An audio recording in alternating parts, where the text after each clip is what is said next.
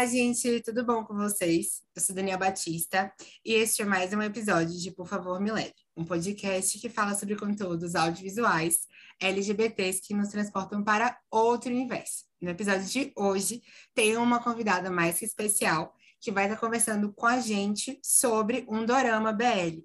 E essa convidada é Harumi, que está aqui comigo. Harumi, por favor, se apresente para o pessoal que está ouvindo, diga de onde você veio, deixe aí sua mensagem inicial para a gente começar a falar do conteúdo audiovisual que a gente vai comentar. Oi, gente. Oi, Dan. Oi, Cupcakes que estão escutando o podcast. Eu sou a Harumi, faço parte da Boys Love Brasil, grupo BLB. Você pode encontrar a gente nas redes sociais por esses mesmos nomes. E eu sou do Ceará, Pode deixar já os Instagrams agora, depois eu vou perguntar também, e aí você joga ele de novo, para todo mundo ficar sabendo e informado. No Instagram é arroba Brasil, e no Twitter, arroba Brasil. E no Facebook também, Boys Love Brasil. Arrasou. Gente, vão lá seguir a página, tem muito conteúdo massa. Se você é uma pessoa que gosta de doramas, BLs, você vai encontrar muita informação. Harumi está aí nas áreas de marketing, então já sabe, as imagens que estão lá, ela está por trás do processo. Não é isso? isso é verdade. Bom, a gente vai falar hoje sobre o dorama Color Rush. E, por favor, Harumi, dê uma ideia assim, de o que é o dorama, uma pequena sinopse para poder a gente começar a conversar sobre esse dorama, que é, de certa forma, curtinho, mas ele tem muito conteúdo aí condensado nesse meio tempo. Então, Color Rush se trata de um belo fantasia, onde os nossos protagonistas, um é mono e o outro é prop. Por conta da sua condição, que limita sua capacidade de enxergar as cores, o Yonu só consegue distinguir os tons de cinza. Isso até ele encontrar o prob dele, que é a pessoa que é capaz que faz o capaz de enxergar todas as cores. Porém, essa relação e essa conexão de mono e probe pode trazer consequências desastrosas ou até fatal. Em meio a isso tudo, uh, eles se juntam com a tia do Yondu para encontrar a sua irmã, né, que é a mãe do Yondu, que desapareceu há anos atrás e que possui a mesma condição do filho, que é ser mono a história ela vai desenrolar nisso e tem alguns mistérios, descobertas ao redor de tudo isso. Assim, a ideia da, da, da série que a gente vê, do Dorama, é muito a situação de que eu ficava pensando quando tinha começado, não sei se aconteceu a mesma coisa com você, de que o Mono parecia muito com uma pessoa daltônica. Você teve essa mesma Sim. percepção? Sim, assim quando a gente. Acho que todo mundo que estava comentando, assim, que saiu a série, primeiro episódio, as pessoas não entenderam muito bem qual era a diferença da pessoa mono para a pessoa que tem daltonismo, né? Foi até levantada essa, essa questão, o pessoal comentando, e a gente foi procurar saber, né? Porque de fato é, eles mostram isso, eles falam também na série, eles explicam, mas tem muita gente que ficou assim, querendo saber qual era a diferença de um de outro. Sim, de fato. E a própria, o próprio Dorama fala que é diferente do daltonismo muito por conta da questão de a paleta de cores, e aí é um ponto assim, que se você é uma pessoa que gosta muito de cores, você vai descobrir um monte de nome novo para tons de azul, tons de diversas cores diferentes. Sim. Que o Johan, ele sempre traz para o Yengu, e é massa isso, porque a gente descobre que o Yengu, que é a pessoa principal assim da história, né, que é o mono, ele não consegue ver cores nenhuma. O único, a única percepção que ele tem é preto, branco e escalas de cinza. Então, isso. O filme, o filme não, né? Desculpa. O, o drama inteiro. Sim, vai ser um filme também. Sim, vai ter filme em segunda temporada, né? Pelo que eu tava vendo. Vai ter. Estou é, E aí, a, a diferença principal é que o daltônico ele vai ter a percepção de algumas cores diferentes, mas o mono ele não enxerga cores de forma alguma. E aí, para isso, para ele conseguir enxergar, ele precisa do seu probe, que é uma, uma pessoa em um milhão que está por aí pelo universo para poder gerar essa possibilidade de percepção de cores no mundo. E aí é por conta disso, é por conta disso que a pessoa tem a, a percepção de diferenças de cores no meio tempo. E sim, desculpa, fale. O que, que você ia dizer? Não, eu ia falar que, tipo, pra eles é mais fácil, né? Tipo, encontrar o Prob, porque assim que ele vê o rosto, pronto, cores na cara dele, ele sabe que aquilo ali é o Prob. E desmaia. Olha só. Ele desmaia, morri, morri. Eu achei aquela, aquelas questões de, de dorama que quando tem. Porque esse dorama que a gente, a gente assistiu, ele é mais curtinho, né? Mas quando aqueles doramas de uma hora e meia, que tem aquelas cenas que fica tocando a música no fundo e fica meia hora uma pessoa olhando para outra. Essa é a cena perfeita para você botar esse, esse plot. Três minutos de música, a pessoa lá caída no, no colo da outra, olhando um, um no olho do outro. Diga Sim. isso, não Se é? você gosta de um, um clichê e você não tem problema Sim. em ficar olhando na cara dos protagonistas uns três minutos com a musiquinha de romance ao fundo, é, é ótimo pra você. Se você não gosta muito, é o caso do Dan, não assista, brincadeira, assista sim, mas é, é uma coisa que as pessoas realmente falam que, meu Deus, meia hora na cara de um de outro pra quê? Deixa só uns cinco segundos, a gente já entendeu que é Ah. aquela, aquele avanço todinho, aquelas cores, aquele impacto que ele. A gente entendeu o impacto, não precisa disso tudo. E eu concordo, eu concordo, mas não é algo que me incomode. É, eu, eu achei, assim, né, indo um pouquinho além do, do que a gente tinha comentado depois, mas vou já indo para lá, é, eu achei um Uhum. pouco repetitiva aquele repetitivo Ai. processo de em cada um dos episódios a gente sempre ter o mesmo formato, mas trazendo mas de que a gente vê que existe uma evolução. Quando a gente começa a Sim. perceber a história, o Yenwu, que é o, o mono, ele começa a sentir cada vez menos o impacto das cores. E aí, por exemplo, do, do primeiro momento, ele vai ter aquele, aquele splash, não sei como falar. No caso, ele vai ver as cores passando pelo olho, vai ser um, um Ele tem um negócio- impacto muito forte. Isso, vai ser um, um rolê psicodélico. Ele vai estar Nossa, lá é muito psicodélico. passando na, na visão dele. Ninguém vai estar vendo isso, então tá tudo bem, porque vai ser só áudio, mas vai estar lá passando um monte de cores na, na visão dele. E aí o. O Ho, Johan. Johan, sim. E aí o Johan ele fica, ah, eu acho lindo quando isso acontece, aí fica fofinho. Mas chegou um momento assim na história que eu assistindo eu ficava, caraca, eu já sei É o que vai acontecer, está previsível esse negócio. Aí ele vai, desmaia, o Johan pega ele no colo e aí espera ele acordar. Era sempre assim. E aí, pra Uhum. mim, eu acabava pensando, tipo, cara, eu já sei o que vai acontecer nos próximos cinco minutos do epi- do episódio. É, é tipo, Mas eu concordo contigo. Eu concordo que, tipo assim, eu gostei da evolução que teve, que ele evolui, né, ele vai se acostumando e tal.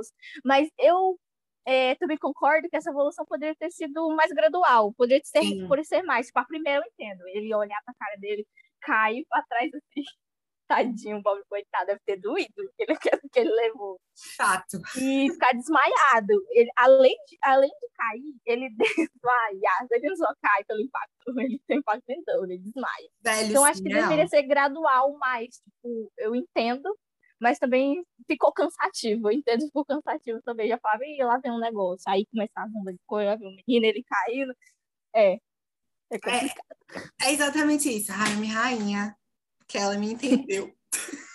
Mas é exatamente isso. Se fosse um processo gradual e do, do meio para o final ele não tivesse mais a mesma reação de desmaio e ele simplesmente conseguisse ver as cores de uma maneira mais plena e viver o momento, eu acho que seria melhor o que acontece, mas acontece de forma pouquinha. Eu acho que poderia ter sido mais, sabe? Isso, exatamente. A- a- o efeito gradual foi muito, foi muito tipo repentino quando ele parou de ter esse tipo de, de possibilidade. E aí acabou os episódios.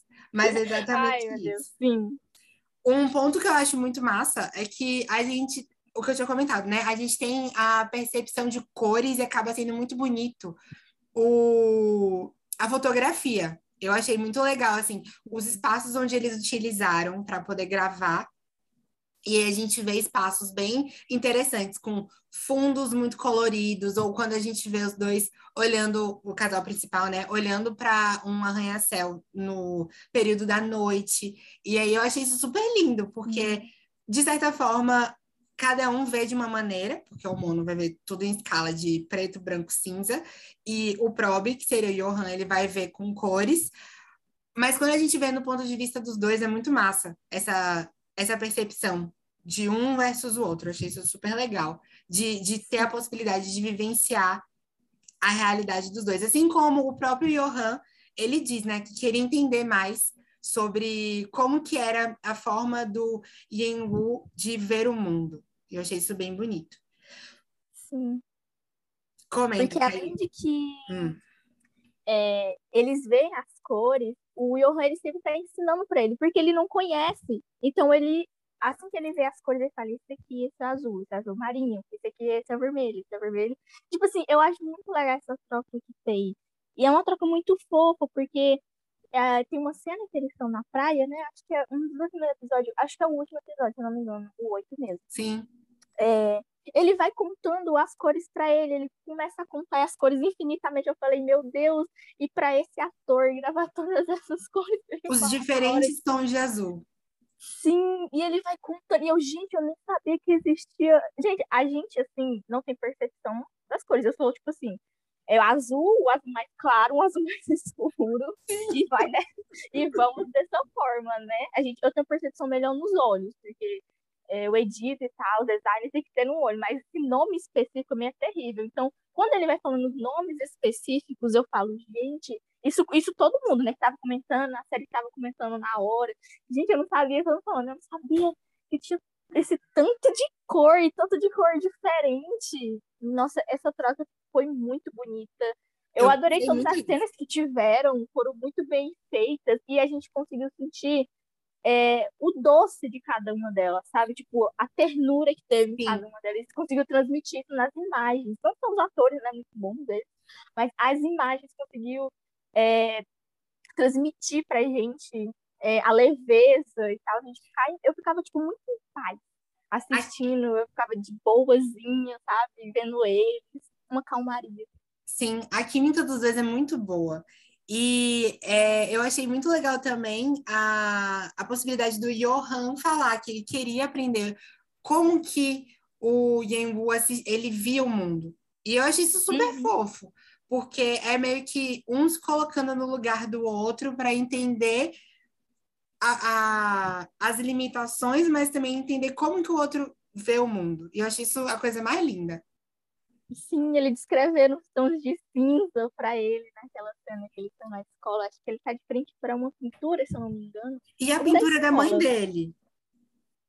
Sim, e ele descrevendo. Ai, eu achei tipo, muito fofa essa troca que teve. Foi eu também, eu achei lindo. Bonita.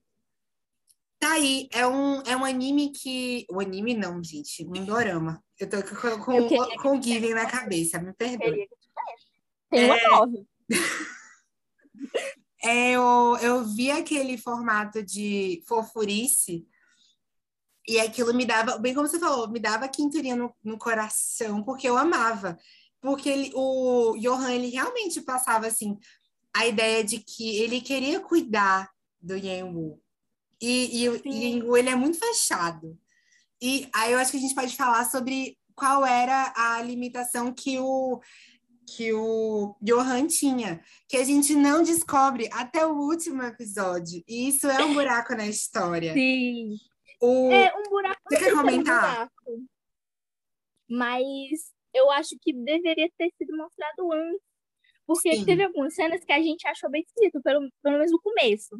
Começa com ele, a primeira vez que vê ele, ele fica. Nossa, aquela se você ficou incomodado com a cena dele caindo, a cena que ele olha pro outro, você vai ter um ataque cardíaco, vai cair no chão umas três vezes, vai acordar e cair no chão mais cinco.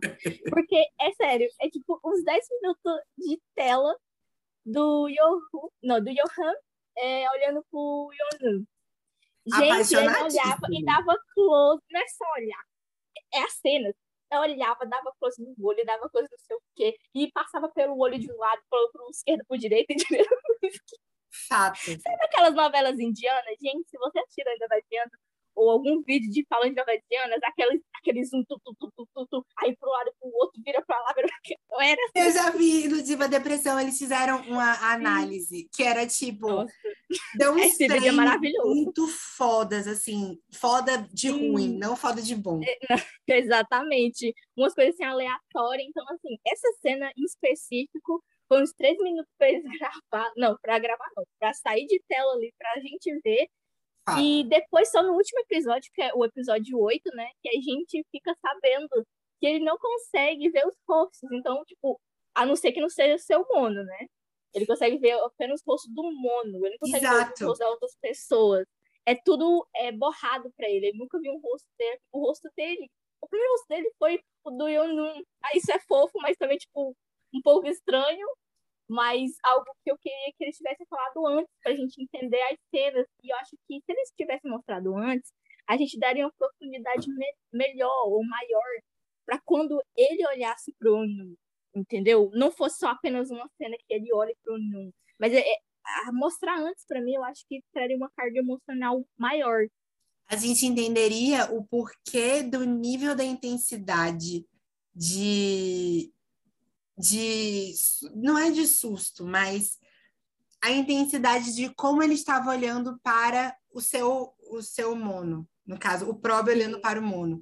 E aí a gente entenderia o porquê daquilo tá acontecendo, do porquê de a gente perceber que o Johan ele estava realmente ali focado na cara uhum. do Yengu e por que que aquilo gerava uma surpresa tão grande? Porque se a gente não tem essa explicação, a gente só vai achar. Ah, o Johan. Meu Deus, que tá esquisito. Com, ele tá com um puta crush no menino. Meu Deus. Ele tá com um mega crush no menino, com os quatro pneus arriados. E é isso. Na primeira vez que viu ele, nossa, se apaixonou. É. Apesar de ser um belo fantasia, tá, gente? Eu amo belo fantasia e a fantasia tá ali pra ser fantasia. É esse ou não, fantasia, não é pra ser é dizer com realidade, não. Mas, assim, a gente entenderia que aqueles três minutos ali de tela era para ter acontecido. E quando a gente assiste o vídeo, a gente fala, meu Deus, pra que esse de tela? Focando que nem uma novela indiana. Você só entende no final o porquê de cada uma daquelas cenas de surpresa. Ai, sério. Uhum. Você tinha até comentado comigo off, né? Off camera, uhum. de que existia aquela dúvida sobre o Prob ele sempre ter essa situação dessa limitação ou não. E aí é eu, eu imaginei assim, né, comigo e meus botões, vozes da minha cabeça, de que cada um dos diferentes tipos de, de pessoas que a gente vê na, no dorama, cada um tem um tipo de especificidade. E aí, no caso, eu não imaginei que os probes eles sempre seriam dessa maneira. Eu já vi como uma percepção de que os probes eles estão ali como uma possibilidade de fornecer essa possibilidade de os monos verem as cores e existem uhum. outras especificidades que as pessoas podem ter ou não. Uhum. Mas quando assim, ele vai contar, né, nesse último episódio, episódio 8, quando ele vai contar pro Yonun que ele tem é, essa dificuldade não consegue subir os postos, ele fala de uma maneira como se fosse só ele, entendeu? Sim, uma maneira de surpresa. Sim, que ele tem esse problema, que ele não consegue diferenciar os. Então, esse é um plus que quando você assiste, você fala, meu Deus, ele não consegue diferenciar os rostos, porque isso não foi falado antes. Eu falo do mono, e que o mono só enxerga tons de cinza, branco e preto. Entendeu? Então, é um choque que dá assim que você assiste o último episódio e você fica. Hum, realmente. Que, que, que estranho. Isso realmente responde várias perguntas que eu tava e várias cenas esquisitas que eu assisti. É uma. Mas são esquisitas e são fofas, tá, gente? Eu gostaria de ressaltar que eu amei todas elas. Tá tudo bem. É isso, gente. Vocês que estão aqui ouvindo, a gente está dando nossas percepções da história. Vocês Sim, podem ter uma percepção exatamente. diferente e tá tudo bem, tá tudo bem a gente não concordar também, porque cada um tá com bem, tá suas opiniões. Bem, exatamente. Contanto, contanto que as opiniões sejam construtivas importante é respeitar. Às vezes você não gosta de uma série só porque você não gosta de uma série mesmo. Eu acho que tá tudo bem. Se você, se você não criticar o amiguinho que gosta da série, porque ele gosta da série, tá ótimo, entendeu? Respeita. Tá lindo! Tá lindo, lindo. é, uma, uma coisa que eu fiquei pensando, que eu queria saber assim mais sua opinião sobre, é sobre a situação da fixação que é passada pelos monos na história. O que, que você achou? E aí a gente pode também pegar o gancho da mãe, que é um ponto, explicando, né? Um ponto da história que a gente tem um grande. Tá, e aí? O que, que aconteceu com ela? Porque a mãe ela. E ela é bem protagonista, pra mim. Sim. E ela sumiu no início da história, e o, o dorama inteiro a gente vê cenas onde a percepção na televisão e da população é que os monos eles têm uma fixação pelos seus probes. E essa fixação acaba gerando situações onde o mono ele gera problemas para o probe, como por exemplo, sequestros, como por exemplo, comer a pessoa que não é legal, mas hum, é um pouco estranho. Mas assim, a gente vê o Yen Wu passando por situações traumáticas na história quando ele vê na televisão essas situações, o que não acontece muito, vamos deixar claro, porque são mais notícias e a gente entende o subconsciente dele a partir do momento que ele conversa com a tia, mas a mãe dele desaparecida se torna uma incógnita na história. E aí, eu acho que é legal a gente comentar sobre o que você achou da fixação que é passada pelo dorama nesse quesito dos monos. Eu posso dar minha opinião primeiro ou depois. Você prefere o quê? Então, o que, que eu achei? Eu achei, tipo assim, muito uma coisa muito legal de você colocar em um dorama que não fica só, tipo, o romancezinho, sabe? Tipo, tem, já que tem essa fantasia, vamos colocar umas coisas mais, vamos usar para outros lados e vamos ver como é que isso vai ser. Eu acho que foi muito importante ter aquelas cenas é, da TV de mostrar situações mais complicadas, situações que Sim, aconteceram. E, e, eles mencionarem que se o mono é, fixar muito pelo probe, ele pode acabar fazendo coisas muito ruins, até fatais, né? Então, eu acho que eles colocarem isso na série foi um incremento pra gente ficar.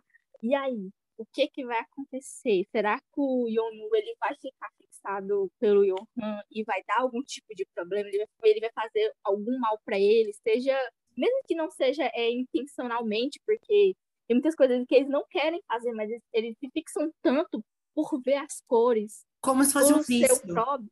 Sim, exatamente, como se fosse um vício mesmo.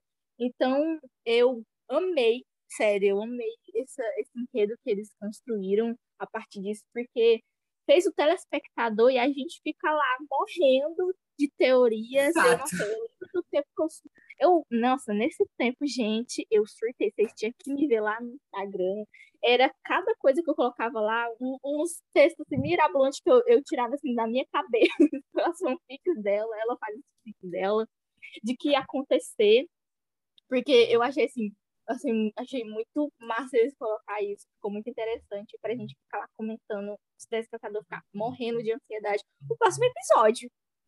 Isso é super real. Eu, eu quando tava assistindo também, eu achei que deu, deu nuances para a história. A gente não fica naquele quesito one note, que é tipo, começa a ficar chato, porque tá sempre o mesmo. Romance, romance, romance, romance, romance, romance. Isso. A gente, a gente dá um, um pouco de. Tem, tem mais coisas do que, do que romance. Exato. Eu gostei muito da história nesse quesito.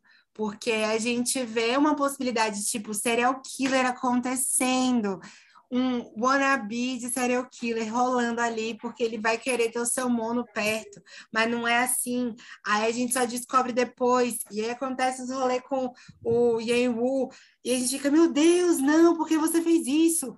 Aí, cara, eu achei foda. Demais. Sim. Porque a gente tem a possibilidade de pensar que vai acontecer algo, dar-se a entender que vai ter um caminho a história, e depois dá um 360 com carpado, que aí você vê, meu Deus, não era isso. E eu amo. Isso é maravilhoso, isso é maravilhoso, tipo assim, impactar a gente, porque uma série que a gente, que ela é previsível, ela fica chata, gente. Fato. Todos nós concordamos isso. Uma série previsível, a gente fala, ah, isso vai acontecer, a próxima episódio vai acontecer isso, vai acontecer aquilo. Eu acho que fica meio chato, assim. Então, assim, quando ela dá a entender alguma coisa, faz outra, e você fica. Aquele meme, né, da, da cabeça explodindo, o cérebro. É sobre louco. isso. Exatamente. É, é esse sentimento. Eu quero, não sentimento por uma coisa ruim, né? Não é dar um, um negócio por uma coisa ruim, né? Dar aquele puff pra coisa ruim. Eu quero puff pra coisa boa, entendeu? Você colocar algo a mais, incrementar a história pra fazer a gente ficar assim, tipo, meu Deus. Fato. E agora? Essa, esse dorama me lembrou muito. Eu comentei contigo no privado acho que você não assistiu, mas me lembrou muito a, a tensão em alguns momentos que eu, que eu sentia quando eu assistia Kakegurui, que foi um anime que eu vi na Netflix. E lá conta uma, uma ideia de você tem uma fixação, um vício por jogos de azar. E aí, nesse sentido do, do Color Rush, a gente vê o vício em percepção de cores. E aí a uhum. gente vê o Yenwu começando a, por exemplo, o Johan, ele abaixa a ele usa uma máscara o tempo inteiro. O Johan usa máscara Sim. o tempo inteiro da série. Aí quando ele abaixa, o Yenwu, ele começa a ficar ficcionado de que, ai, por favor, abaixa de novo. Não que ele fala isso, tá, gente? Mas a sensação dele é essa. De, eu quero é, seria traduzindo isso em português, seria isso que ele ia falar, viu? É porque ele fala em coreano, porque isso. seria isso que o Daniel falou. Exatamente. E aí, quando a gente vai ver a percepção, a cara dele, tipo, ele fica nervoso, querendo entender o que tá acontecendo ali. E aí, Sim.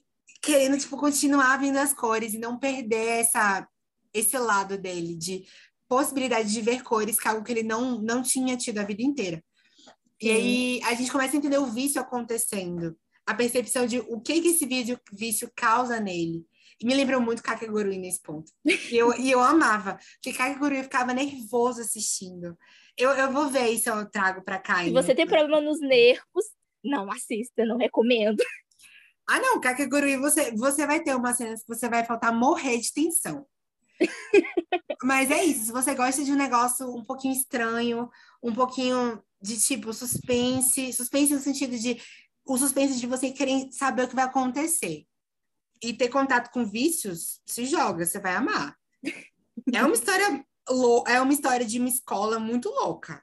Eu digo isso já, de antemão. Sim, é, para a gente pensar aqui mais sobre a história, eu pensei da gente falar também sobre o pai. A gente escuta falar dele, que ele é o próprio da mãe, só que a gente não tem a, o aparecimento dele. É, tem ele foi comprar cigarro, gente. Ele não voltou, não. Pois é. Tem inclusive uma cena que o Johan e o Yengu, eles estão conversando na casa do Yengu.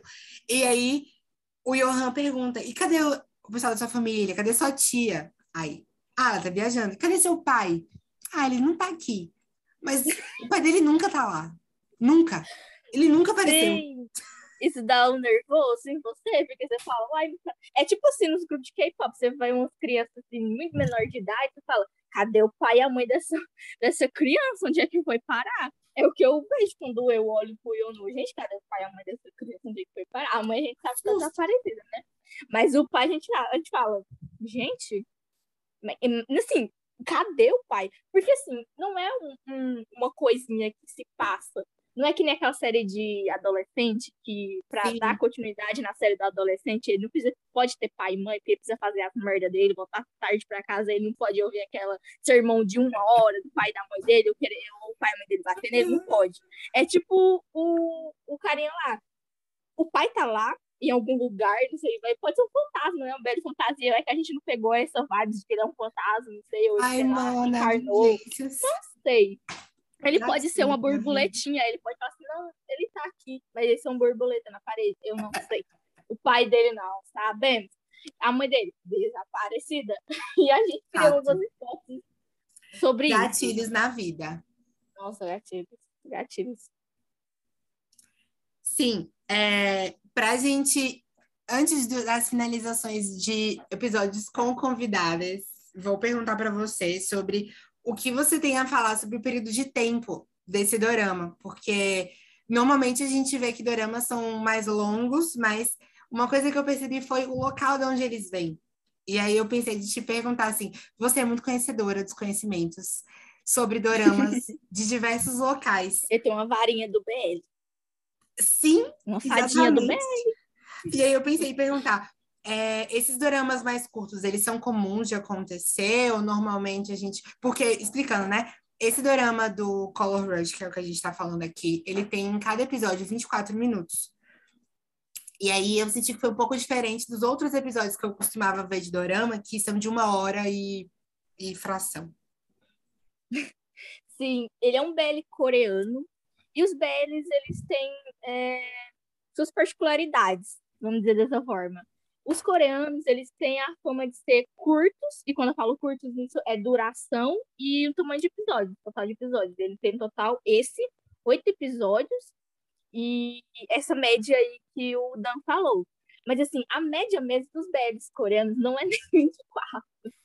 Não é 24. A, a média dos BLs coreanos é de 10 a 15 minutos. Obviamente, gente, é uma média. Então tem o Light On Me, que começou um pouco menor e com o tempo ele foi se tornando maior, né? Cada episódio foi se tornando maior, às vezes faltava um pouquinho de minutos, mas sempre é, aumentava, né, ele. E um desses exemplos que eu posso citar, né, saindo da Coreia, é os BLs tailandeses, que são, assim, os mais famosos, assim, que a gente ama, a gente mata e morre por eles. Ah. E eles têm aproximadamente 45 a 50 minutos média, gente, a média, não é todos, não. E 12 episódios, entendeu? É tanto que a gente tem uma brincadeira no fandom que a gente fala, nossa, o episódio 11, a gente ficou morrendo de medo do episódio 11, porque o episódio 11 é o episódio que dá as merda tudo, entendeu? Fato. É, separa os casal, briga com pai e mãe, o mundo alguém, acaba o cachorro morre, no 12. alguma coisa, pro 12 dar o final feliz e, e alguma coisa, entendeu? Então, são 12 episódios, basicamente. E Taiwan, vou dar exemplo de Taiwan também. Taiwan, ele não tem uma, uma média por episódios, né? Porque History, uns arcos de History tem 20 episódios, outros tem 4. Então, assim, não tem uma, uma média nos episódios, mas a média de duração dele é de 20 a 30 minutos. Tem outros menores, maiores, como eu disse. Mas aí tem essas diferenças que a gente consegue ver de um para outro. Um BL coreano mais curto, tailandês maiores e por assim vai. E a gente falando agora de novo sobre Color Rush. Normalmente eu trago aqui para o episódio um momento fofiqueira. E aí, o momento fofiqueira explicando para Harumi e para quem está ouvindo. É um momento onde a gente fala sobre. A gente está escrevendo a série, o dorama, o filme. A gente tem a caneta do roteirista na mão. E a gente Eu pode tenho. mudar alguma cena, mudar alguma atitude, mudar alguma coisa na história. Qual seria a situação que você mudaria? E aí, Harumi, Eu, pergunto para você: o que você mudaria na história nesse momento fanfiqueira? eu colocaria a história principal da mãe dele. Porque, assim, gente, a história da mãe dele, a mãe dele, ela não foi mencionada como uma vírgula. Não foi uma coisinha, ai, eu tenho uma mãe e ela tá desaparecida. Ele não falou, tipo, uma vez ou duas vezes no máximo dela. Ele fala dela direto, Todos os aparece episódios. ela direto. A tia dele tá atrás de- dela a série inteira. A, a tia dele fala da mãe dele, da preocupação é, que ela tem com ele. Então, assim, ela não é uma vírgula, ela é principal na história e ela foi colocada como uma vírgula. Ela é uma principal que foi colocada como vírgula. A história ao redor dela, o Fato. enredo ao redor dela. Então, eu teria colocado ela. E a história dela. Se não, se, ai, mas Tarumi é pequenininho, é belo coreano, é 24, é 10, 15 minutos. Então, eu mencionaria ela como uma vírgula. A mãe dele desapareceu e, e, enfim, é isso. Tchau. Beijos, amor, fica pra próxima. Porque colocar ela como principal e não dar resposta sobre isso é você e Você falar deixa que o incógnita na história. E não necessariamente chamar ela vai ser idiota. respondida numa segunda temporada, num filme. Eu concordo muito com o que você assim, disse. não Muito. tinha nem é, sai o primeiro é, o último episódio e falar ah, já tem o segundo segunda temporada. Não foi assim, entendeu? Então assim, a gente Sim. ficou, gente, mas será que vai ter temporada? Porque precisa falar sobre a mãe dele e o- todos os buracos que falam de. E o pai desse menino, eu quero falar do pai dele de novo. O Exato. pai, onde é que tá o pai desse menino, pelo amor de Deus? Essa mulher, ela sumiu, ela sequestrou ele, foi lá para aquele negócio lá, aquela reunião, e, e se juntou com aqueles mono tudo e falou: vamos sequestrar os nossos próprios. E, E sequestraram mais. tudo. Muitas perguntas e respostas. Espero que na segunda temporada eles respondo Sim. elas. E eu digo mais, além de se falar sobre a mãe, explicar o que a tia fazia. Porque a gente vê, por exemplo, a menina que tá afim. Não, desculpa, estou trocando histórias. Mas a gente vê, por exemplo, a, a situação onde o Johan ele fala da família dele o tempo inteiro. Ah, eu vou te levar na minha casa para te mostrar um, um negócio que é com uma cor lá específica. Ele fala isso duas vezes. Em momento algum a gente vê a casa dele. Em momento algum a gente descobre sobre a família dele. Mas é citado que ele tem que Sim. lá ver a cor em específica. Azul, azul lápis? Me lembrou uma cor de, de Steven Universo, que eu lembro de uma personagem lá, que era o mesmo nome desse tom que ele fala. Lápis lazuli? Isso, exatamente, lápis lazuli. É, Exato. conheci Steven Universe. Rainha, rainha, exatamente. É, ele fala sobre esse tom de azul que ele tem na casa dele, em uma pintura, mas a gente de fato não chega a assistir essa cena onde, ele, onde os dois vão na casa do Johan para poder ver essa pintura. E fica Sim. tudo muito por cima. E também a gente escuta muito a mãe, o pai, a tia, mas a gente não tem profundidade nenhuma dessas histórias. E se a gente não tem profundidade nessas histórias, para que colocar? E a gente fica instigado a, a entender, sabe? Então, aí eu já pergunto, o que, que você espera da segunda temporada? Porque eu espero muito que na segunda temporada a gente esteja explicações sobre esses pontos. Pai, mãe, o que, que aconteceu com eles? A gente vai ter vilões na história? Porque a gente não teve vilões aqui. Hoje no Globo Repórter. Exato. Às 10 e tanta da noite. Exatamente. Olha, eu estou esperando é, que eles respondam todas essas perguntas e que nos mostre mais dessa história. Porque ele é um belo fantasia que se baseia nisso. Mono e Probe, as consequências do Mono e Probe juntos. Sim. A história deles teve um final feliz. Não teve nada de ruim, ninguém matou ninguém, ninguém sequestrou ninguém, ninguém. Não teve. Então, assim, Ah. eu quero saber das outras histórias. O que aconteceu com a mãe dele, o pai dele, a tia dele em busca da mãe dele, ele em busca da mãe dele. Eu acho que isso é o, o que eu mais quero ver. E, e, e na segunda temporada, assim, a gente não sabe nem, nem se vai ter vai. Probe. Não, na verdade, a gente sabe nem se onde é que vai ter esse Probe, porque, assim, anunciada a segunda temporada. Irei falar disso assim, Yara. Eu vou jogar o meu shade porque eu sou dessa. Foi anunciada a segunda temporada e o ator, né, que faz o Probe, que faz o Johan, Sim. falou que não, está, não saberia se estaria na série. E o que foi divulgado da série até agora, ele não apareceu. Quem vai contracenar ali. Chore agora. Amo! É, quem vai estar ali junto com ele é um membro do VIX, é, que vai ser, se eu não me engano, tá, gente?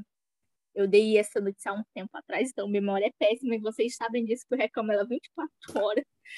Então, é, ele vai ser um amigo de sala do Yonun, né, que vai ser o Mono, e ele vai ajudar ele atrás da mãe dele, todo esse rolê da mãe dele. Então a gente sabe que a segunda temporada vai ser pautada na procura dele pela mãe, o que eu acho maravilhoso, porque Amém. não respondeu na primeira, vai ter que responder. Espero que o pai dele esteja incluso, porque foi atrás da mãe dele, não foi atrás da mãe do pai dele, aí vai ter que fazer o terceira Então, né? do pai dele? É, Então, gente, né, a mãe aparece precisando de um pelo cara. Ela é riada pelo cara e, e, tipo, o cara não vai aparecer na história.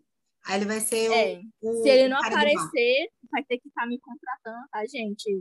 Caso queiram falar Amo. comigo para me escrever o roteiro lá, é, vocês já sabem onde me encontrar. Eu faço assim, não faço de graça, né? Porque eu sou uma pessoa famosa, mas assim, eu posso fazer eu gosto da série, entendeu? Porque eu sou uma pessoa humilde. Minha! Amo. Ai, meu Deus do céu. Tirando as brincadeiras, tá, gente? É, eu espero que é, não precise de uma terceira temporada. É isso que eu espero, pra não falar do pai. Porque se não falar do pai agora nessa segunda temporada, que é o enredo dele atrás da mãe dele, Um aí episódio, acabou de vez. É um 10 roteirista que não sabe fazer o trabalho dele. E, tendo isso, né, que eu falei que o, Lenda. o Probe, o... Calma, calma. Harumi, peraí. ator- Preciso fazer um, um statement aqui. Harumi lenda. Tá vendo, gente? É, é, é exatamente isso, é sobre isso. Você não, você não precisa de meia hora pra contar a história do pai. Você conta em 10 minutos. Lenda. Faz um do lenda. que aconteceu, só pra gente saber pra onde, gente saber pra onde, onde é que foi esse homem, se ele foi realmente comprar cigarro e não voltou mais, Pois. entendeu? É, sobre a questão do ator que falou que não estaria, né, que não saberia, né, se não estaria em Color Rush 2, é, a gente não tem menção nenhuma do personagem.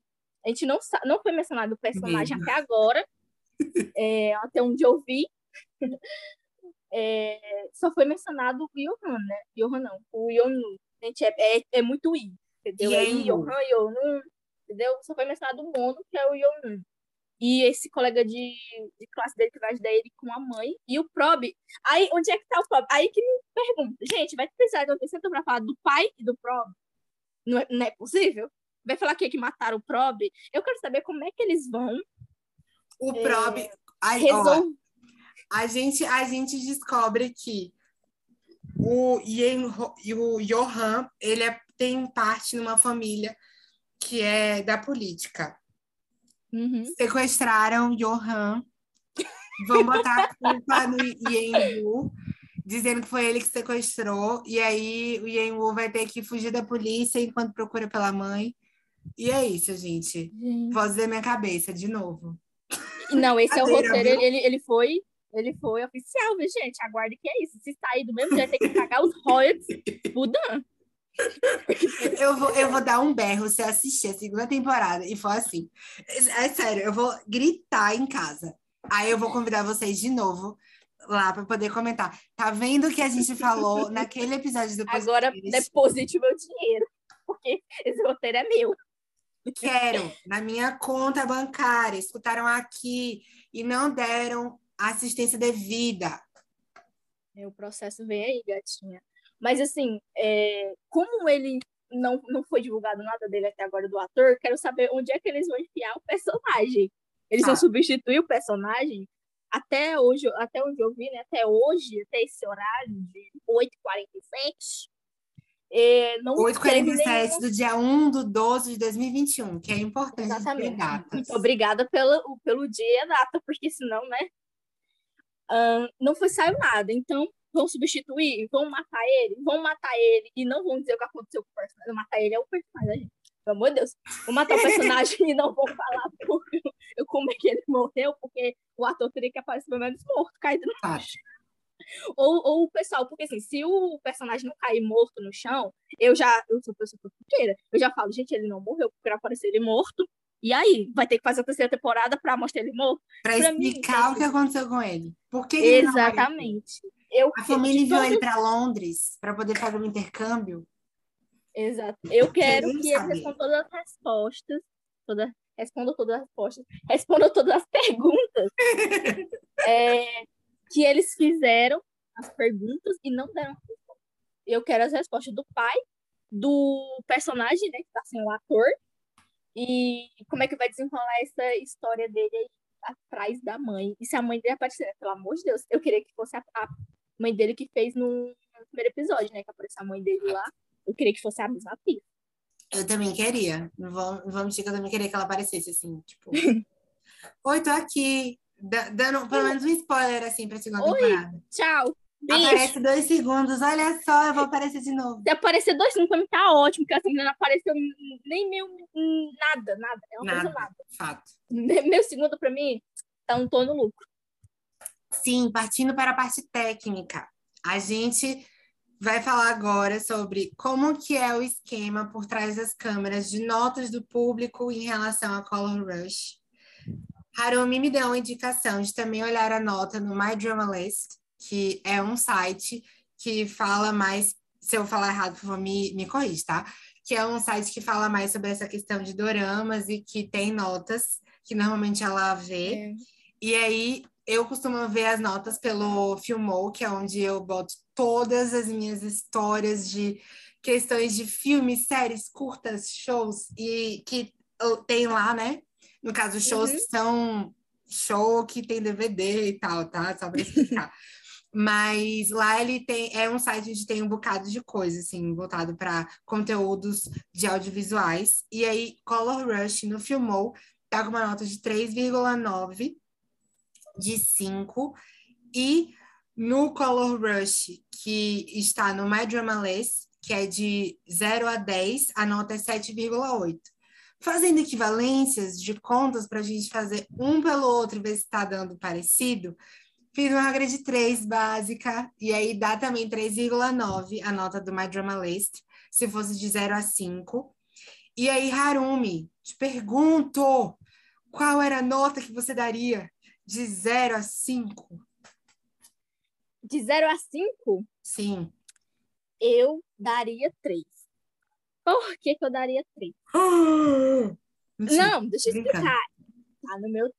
Eu indiquei essa série pra você, Dan. Eu indiquei ela pra você. Ela tá no top 2. Eu tô tá brincando, é, é fato, você me indicou. Ela tá no meu top 2.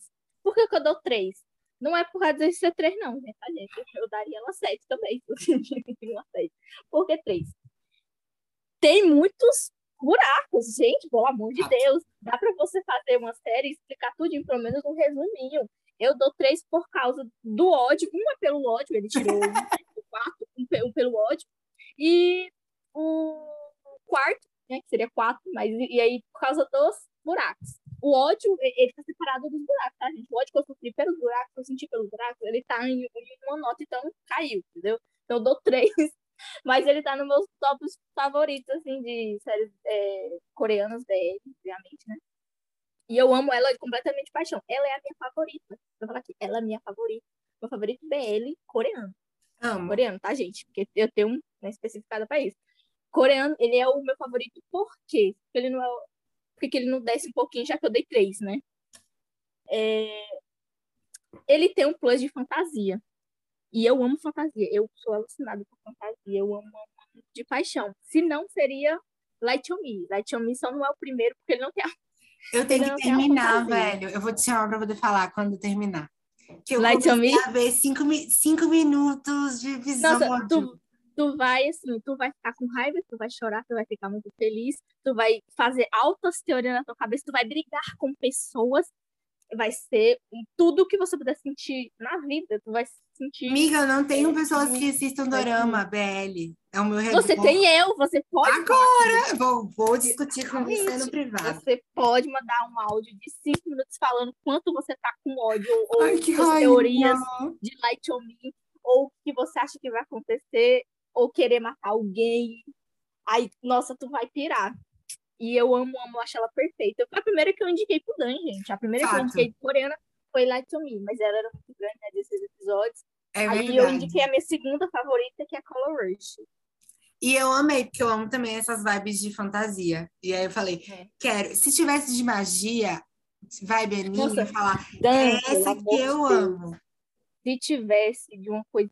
Não, Dan, tu precisa assistir BL chinês. Tu gosta de uma fantasia, de um negócio de. Eu não, amo. tu vai pirar. O problema é que é, né, é questão assim, o problema é entre aspas, tá, gente? Pra mim não é nenhum problema, mas o problema das pessoas é que tecnicamente é um bromance, não BL. Não mas gosto eu, disso. Eu gosto eu do, do povo se pegando de verdade. É a China, infelizmente. E a China. E a gente vai falar disso daqui a pouco, no próximo episódio. Não, mas Exatamente. só para deixar já uma é a gente vai fazer mais um episódio, gente, para vocês, falando sobre como é a realidade de doramas. E um dos tópicos que a gente vai falar é esse. Mas pode deixar aí já sua fala inicial. Diga aí, pode falar. O que eu acho dos bromances? Não, o que você estava dizendo, desculpa, eu te interrompi. Mas exatamente Ai, da situação é. dos bromances que acontecem. É, muita gente não gosta por causa que é um bromance, né, tecnicamente. Mas eu, eu e todo mundo, e, e a maioria das pessoas que estão escutando o podcast, outras não, né, também tem muita gente lá no Instagram que diverge disso, de achar ou não. Isso é uma coisa dentro do Fenobel que divide povos, dessa ah. forma. Uma, umas pessoas consideram que é um BL, outras não consideram que é um BL por não ter a questão ali explícita, né? É implícito o romance entre os protagonistas nas séries de bromance. Eu, eu assim, assisto os bromance chineses e considero um BL e gosto. É, de, tecnicamente, os bromance apenas os chineses. Por quê? Porque ela é. Entendeu? Não, não, não, tem BL lá. Assim, antes de 2016 tem, né? Isso aconteceu depois de 2016, é a censura e tal. Mas é, eu não assisto, exemplo, um Burmese da Tailândia. Por quê? Porque lá pode fazer BL, não é proibido. Não faz sentido. É, sim. Não faz sentido para mim assistir um romance em um país que pode ter um BL. Isso eu já falei. Se pode fazer um BL, então faça um BL pra mim. Eu vou amar ver, vou amar ver qual é a sinopse. Se for interessante, eu vou assistir. Então, assim, fazer um romance em um, uma, um país que pode fazer um BL, pra mim, é um, uma perda de tempo, né? Se você quiser um desperdício. Eu concordo. De verbos. Eu concordo com tudo que você está falando. Até agora eu concordo com tudo. Mas é Se você isso. tem como fazer um, um romance de fato para poder demonstrar para o público LGBT uma história fofinha e tal, mesmo que seja um rolê muito inocente, que é o que a maioria dos, dos processos trazem, eu ainda acho que é um, um rolê muito válido. Uhum. Porque senão fica tipo, ah, eu vou fazer um romance. Tá, mas lá é proibido ou não? Não é. Então, por causa não faz BL? Eu, eu falei dessa forma. Não é. é.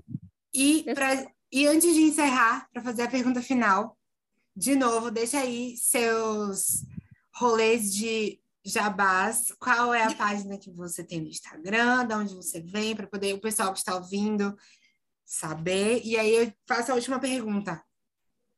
Se apresente aí de novo, só para deixar as mensagens finais.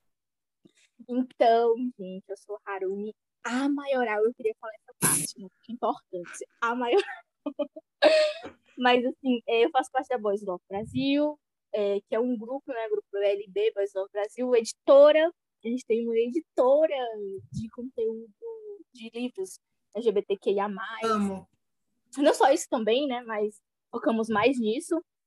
E já trouxemos vários é, novels é, também temos autores nacionais, tá vindo muita coisa aí. A gente já fez uns anúncios muito massas, assim, que se eu fosse vocês eu não perdia, porque assim, é milhões, entendeu? É um bom lugar para você gastar o seu dinheiro se você gosta de conteúdo LGBTQIA+, e você tem interesse em consumir as obras, né? Ai, que orgulho, é. cara!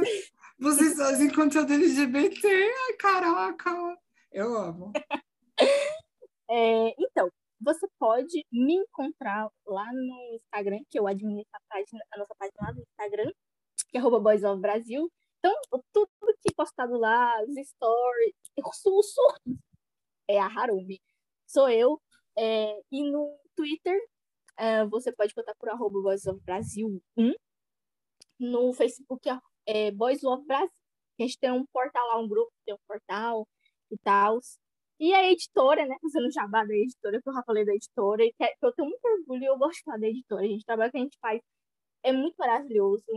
E a gente quer fazer ainda mais, sabe? A gente quer ter, ter mais é, pessoas que curtem para a gente conseguir trazer mais novas, porque a gente é uma editora pequena, né? Então, isso limita as coisas para a gente. A gente não tem grandes verbas para a gente trazer todas as, todas as novas das séries. A gente queria trazer.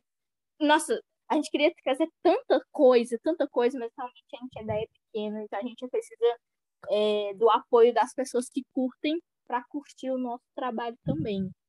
Então você pode encontrar gente no Twitter e no Instagram por arroba editora BLB. E a gente também tem uma loja onde a gente vende caneca e camiseta, menina você gosta, se joga, entendeu? Apoie o conteúdo, o conteúdo não, o trabalho que a gente faz, porque a gente faz ele com muito amor, com, com muito carinho para vocês. Porque deixe é um sua curtida, ainda... deixe seu é like, seus ainda, comentários. Gente. É um nicho, então, ainda é pequeno, apesar de a gente é, parecer, nossa, os velhos está crescendo hoje em dia no Brasil, está crescendo muito, cresceu muito no mundo. Eu fico muito feliz que isso tenha acontecido, mas a gente ainda tem que é, ter em mente que a gente é um nicho. Então a gente ainda é pequeno em termos muito grandes, entendeu? Então a gente consumir conteúdo do pessoal que faz, que faz com seriedade, que isso é importante, gente. Não é fazer qualquer coisa, é tratar isso como uma seriedade, tratar isso como um trabalho de fato e trazer o melhor que a gente conseguir para vocês. E a gente sempre vai é, priorizar isso, sempre trazer o melhor que a gente puder para vocês, porque a gente também é fã. Então a gente consome o que a gente faz tão bem. E Bob vai estar no próximo episódio. Ele Exatamente. também vai estar aqui falando. Para destilar o seu super massa. Também. E, e vai ser muito bom. Bom, Sim. se você que chegou aqui por conta da página do, do pessoal que está lá junto com Harumi. Eu sou Daniel Batista e eu estou no Instagram, no arroba Dani Batista 2, o Dani com dois N's e Y. E se você está vindo pela primeira vez, independente de por onde você chegou, você pode encontrar os episódios nas plataformas de streaming, assim como no anchor.fm barra, por favor, me leve. E vocês podem encontrar lá o link direto para o meu Instagram, o link para ouvir online o podcast, assim como também vocês podem deixar uma mensagem de áudio querendo dizer algo para trazer para cá e aparecer num próximo episódio. Se quiser deixar mensagens fofinhas para Harumi, vou mostrar para ela, para poder depois ela poder também comentar. Vai ser incrível. Podem deixar. E vamos que vamos. Para última pergunta, antes de finalizar o episódio, que é Harumi, quais são seus crushes e ranços dentro de Color Rush? Conte para a gente, por favor. Ai, eu amo esse episódio. Esse episódio é essa hora que eu posso destilar o meu ódio. Só um pouquinho, entendeu? A gente gosta, a gente tem prazer de falar mal de umas coisas que, que merece falar mal, né? A gente falar mal de uma coisa que não merece também não. Atenta. Ranço. Vamos começar com ódio, para depois ir por amorzinho e terminar tudo em paz, aquela calmaria, eu sou bem zen. E vamos, vamos pro, ranço. Como o Color Rush não tem um vilão, ficou meio difícil encontrar uma pessoa, né? Então, no caso, o meu ranço dessa vez é um por uma situação que é tipo assim colocar é, a mãe realmente pro garoto e não me dar nada dela. Tipo assim, como eu disse várias vezes, não é uma vírgula, gente. Não é uma vírgula. Essa situação foi muito chata de você esperar, porque eu não sei as outras pessoas, mas quando eu tava assistindo, eu ficava esperando. E aí, será que no próximo episódio ele vai atrás da mãe dele? Eu esperava o momento que ele ia atrás da mãe dele. Ou a tia trazer a mãe para casa. Exatamente. Ela, ela, atrás dela o tempo inteiro. Uhum. Ou ela encontrar a mãe dele e a gente vê ela encontrar a mãe dele, tem um episódio que a tia vai atrás. Então, assim, isso foi uma parte, gente, que eu realmente Ficou deu um ranço. Eu fiquei ranço totalmente do ranço. E a outra questão do pai mesmo do garoto, que ele fala que tá aqui e não tá. Ele é um fantasma. Isso daí eu fiquei. Gente, mas por que, que então falasse que o pai dele, sei lá, morreu de alguma doença, sei lá, se ele tava só, se ele não aparecer só por não aparecer, o aparecer por não aparecer, fala que ele, sei lá, morreu, não vai fazer diferença, não aparecer morto e não tá aparecendo vivo. Então, assim, falasse que ele morreu, infelizmente meu pai morreu tempo atrás. E é isso, aí eu engoli, né? Poderia engolir essa parte. E o meu crush, que é o Min Atenta. Gente, o Min Jae. Lembra do Min Jae? Não, calma. Quem é? É o amigo dele que fala com o avô que tá morto. Ai, sim, eu ia perguntar qual dos dois. Se era do avô sim. ou líder de sala. Não, o. Nossa, o do avô. O Min Jae, ele é assim, um amorzinho. Sério, é, olha o sorriso do ator com o personagem. Ele é mesmo. Tanto, ele é muito fofo. Eu sigo ele no Instagram toda vez que ele posta uma foto, tem lá o meu like e o meu cabelo, meu cadelizamento nos comentários que eu vou lá cadelizar. Por, nossa, eu cadelizo por todos os atores, né? Então, não, não tenho um a mais, um a menos, eu cadelizo por todos. Eu sempre tô lá, eu achei ele muito bonito. Eu queria que atualizasse mais nas redes sociais, né? Porque ele atualiza tudo assim, não. Os coreanos é desse jeito. Os atores coreanos não é que não saem deles, não, gente. Que é foto todo dia. Não, ou duas vezes duas fotos, não é. É uma vez na vida, tá na morte. E Ai, ele, além de ser um amorzinho, é muito esperto. Ele sabe o que tá sacando, ele sabe o que tá acontecendo. Apesar de não, ele não ter muito tempo de tela, eu sei que ele sabe do que tá acontecendo ali e ele tá ligado em tudo que tá acontecendo. Isso, isso assim, para mim já é o fato dele ser um dos personagens melhores da série. Para mim, eu queria uma série. Aí, eu queria muito uma série dele com o líder de sala. Eu sabia, ó, eu, eu, ia falar isso. Eu acho que daria um moldezinho ali. Deixando uma aqui. segunda temporada para isso? Não sei se é segunda temporada. Eu queria uma série com eles, porque, porque nem na. Gente, eu, eu tô assim, com realmente muito nervosa com a segunda temporada, porque o, o roteirista não consegue fazer nem a primeira, que dirá meter tudo isso na segunda. Eu vou ficar muito feliz se ele falar do pai. Porque ele só deu a entender da mãe, então se falar do pai, pra mim já ser um plus, eu já falo, da graça do meu pai, muito obrigada. Chegamos até aqui. Mas, assim, eu queria muito uma série deles dois juntos, desenrolando essa história aí deles. Eu acho que seria uma história engraçada, engraçada pelo fato dele conversar com a avó dele, ter essas coisas. E o outro, o líder de sala ser. Tipo assim, ele é muito amorzinho, mas eu acho ele muito elétricozinho. Eu acho que é mesmo. uma história fofa de você assistir, uma fofa engraçada. Eu acho que não teria esse. esse... Uma comédia. tem. Sim, porque em Color Rush tem a questão toda essa tensão do Prob do Mono, né? Depois acontecer coisa ruim, direto aparecendo coisa ruim, então vou... tem, tem aquele ar sombrio na pele de Color Rush que eu amo, eu acho perfeito, ó, o puro creme do sabor, né? Como diz a Luísa Junqueira, mas nesse caso para a série ela fala para comida. Mas é, eu acho que seria fofo e muito engraçadinho de você assistir. Seria perfeito. Se vocês fizessem, eu ia amar. Eu diria que o meu ranço, ele vai também para a situação de que a mãe, ela não tem o protagonismo devido, sendo que é o que você falou, ela não é uma vírgula na história. E ela precisava ter uma maior visibilidade para explicar de onde ela surgiu, para onde ela vai, e não ficar simplesmente sendo citada. E uhum. meu crush é o Johan. Que é mesmo? Eu tive um pouquinho de amorzinho pelo Johan. Eu falei, tudo bom, amado? Você quer entrar na minha casa, entrar na minha vida, mexer na minha estrutura.